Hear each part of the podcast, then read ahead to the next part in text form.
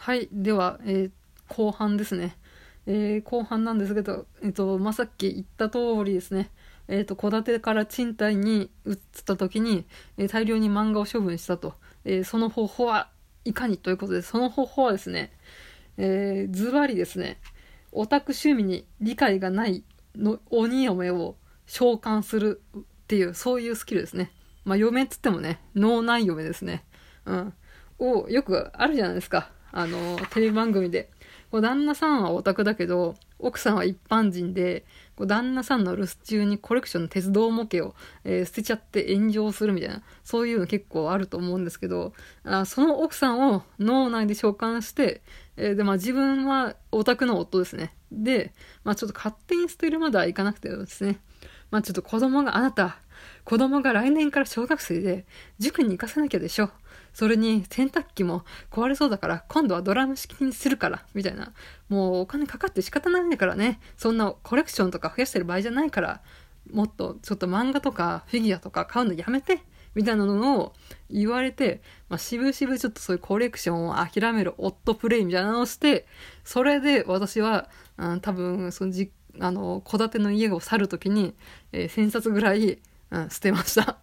で、この1回1000冊ぐらい処分したときに、ま、魂は死にましたね。こう、オタクとしての、うん、そういう執着とか、アイデンティティみたいなものが、なんか一段階下がったみたいな。うん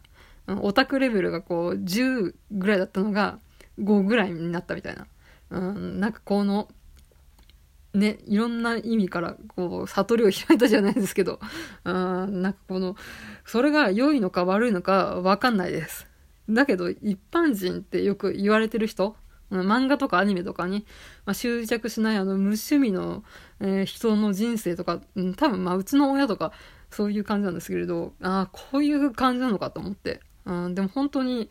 うん、でも無趣味って言ってもね、よくね、話聞くとね、フットサルサークルに入ってお笑いが好きでよく見てるんだとか言ってるんで、無趣味ってね、人絶対いないと思うんですけど、それなりに、まあでも趣味にかける度合いみたいなところが、うん、結構、えーまあ薄い人ですね。そういう人たちの人生っていうのがちょっと分かったような気が、うん、しますね。まあでも本当にね、魂がね、削られるとか死ぬ気がしましたので、うん、なんかね、嬉しいのか嬉しくないのか。だからそれでなんかよく、まあこれは自分でね、決断して自分で処分したので、まああの、まあ納得済みというかなんですけど、これで本当にね、あの、奥さんが、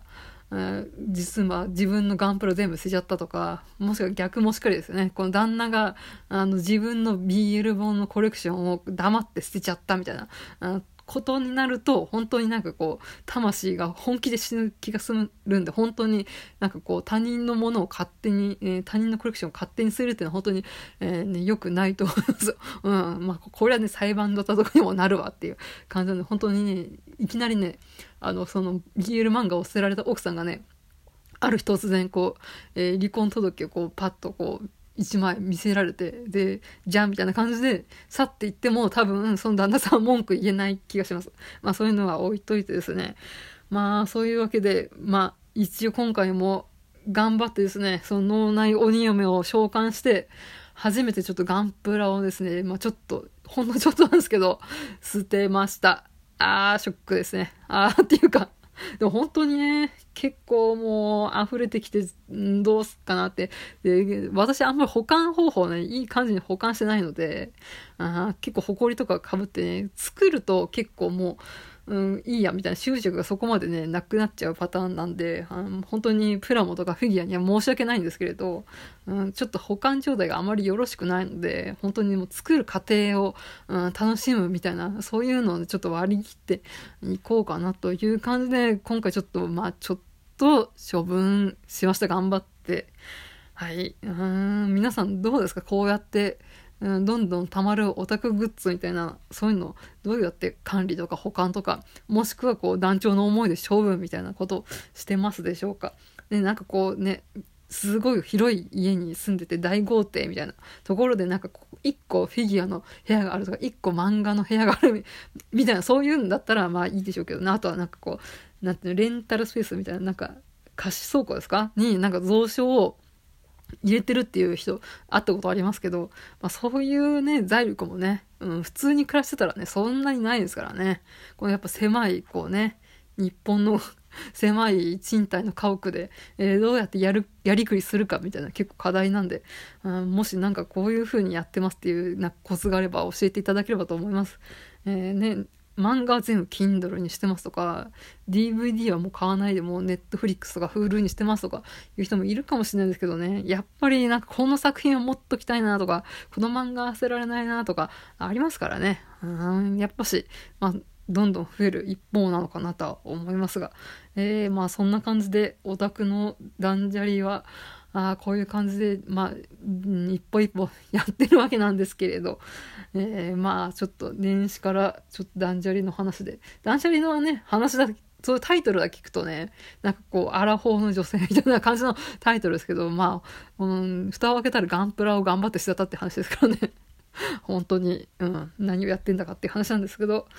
まあそんな感じですかね。はい。じゃあちょっと、まあ、新年一発目の放送っていうことで、今年2019年の、まあ、目標みたいなのも、ちょっと最後にちょろっと話しとこうかなとは思います。まあ、あの、なんか仕事に必要な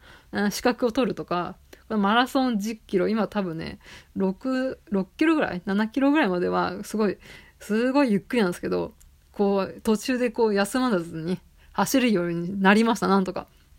継続は力なりですね。うん、そういう感じでこうマラソンも地道に続いておりますので、まあそういった、まあマラソン頑張るとか仕事の資格とかそういう意識高い系の話はまあそんなに興味ないと思いますんで、まあそこら辺置いといて、まあそれも一応やろうかなとは思いますが、えー、で、2019年の目標は、えー、じゃじゃんスナックに行く。もしくは新宿ゴールデン街に行く。にしたいと思います。